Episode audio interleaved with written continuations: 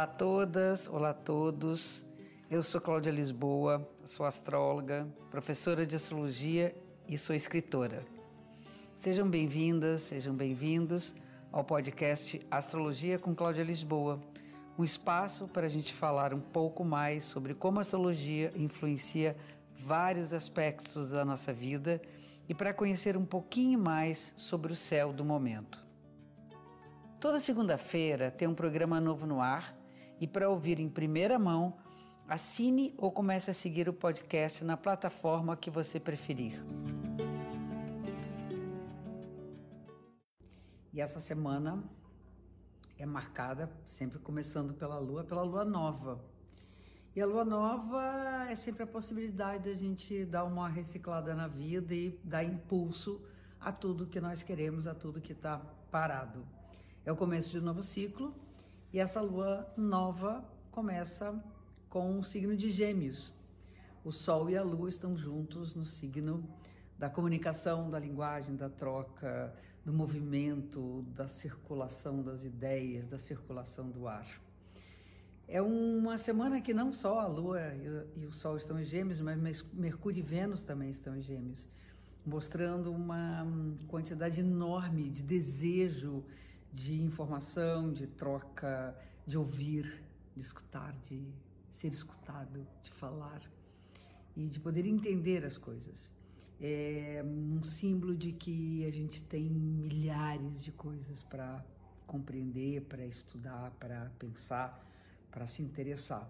Então vamos botar nossas anteninhas todas ligadas para captar o que o mundo, que os outros que nossa mente está querendo dizer.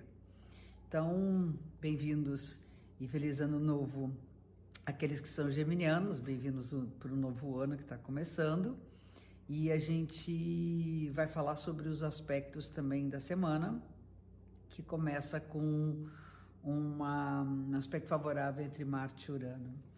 Esses dois planetas são considerados uh, uma espécie de ignição para que a gente possa impulsionar as coisas para frente. Já que está se falando de dar impulso no começo do ciclo, é como se ali o fósforo acende o fogão para poder aquecer a comida, para poder trazer calor às nossas coisas. E principalmente é, ativa a coragem da gente viver experiências novas, diferentes da comum. Marte é o guerreiro que vai à luta, da coragem, que, né, a locomotiva que leva o trem à frente.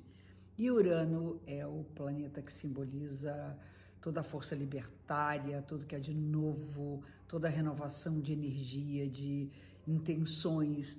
Então, acho que a gente tem que botar toda a nossa disposição ali hum, a serviço das novas possibilidades da vida é, buscar essa liberdade com unhas e dentes, sabe? Aquela coisa de brigar para podermos ser livres, para poder fazer circular nossas emoções, nossas ideias, uh, nossas trocas. E eu acho que essa troca associada à força libertária faz com, com que a mente da gente entenda coisas que dificilmente ela consegue entender. Então vamos buscar essa força. Aí passado o início da semana, nós vamos ter o Mercúrio então fazendo uma conjunção, encontrando o nódulo lunar norte.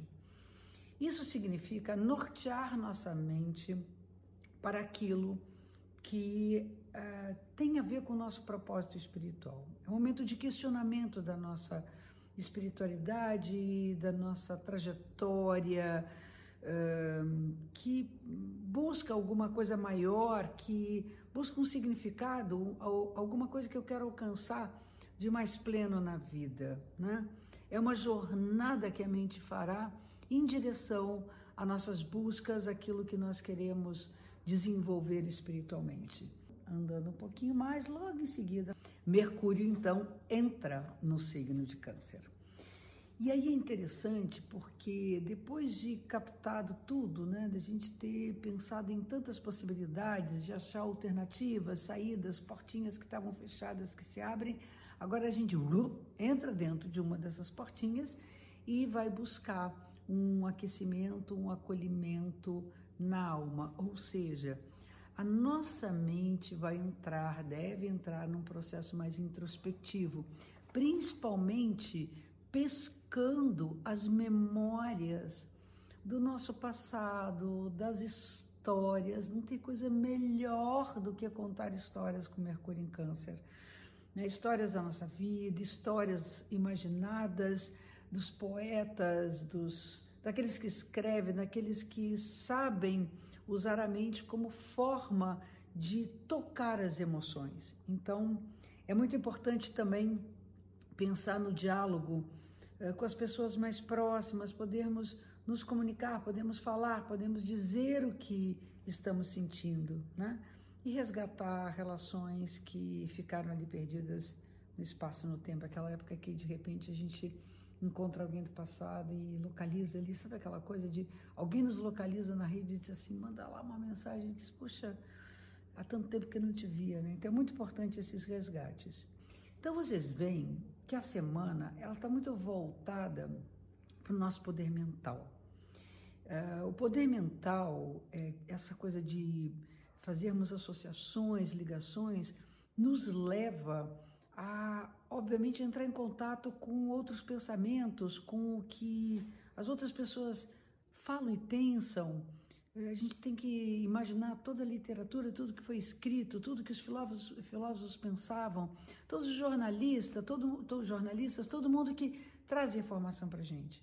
Então, é ficar com a mente ligada, principalmente no início da semana, vamos embora, vamos lá buscar, buscar, buscar, e depois trazer para dentro e acolher e ver o que, que vai ficar na nossa memória para carregar na nossa malinha espiritual, ok? E aqui a gente fecha mais um episódio da semana. Obrigada pela audiência. Espero vocês também no Instagram, arroba Cláudia Lisboa, e no Face, Escola Cláudia Lisboa de Astro. Até a próxima semana. Um beijo grande.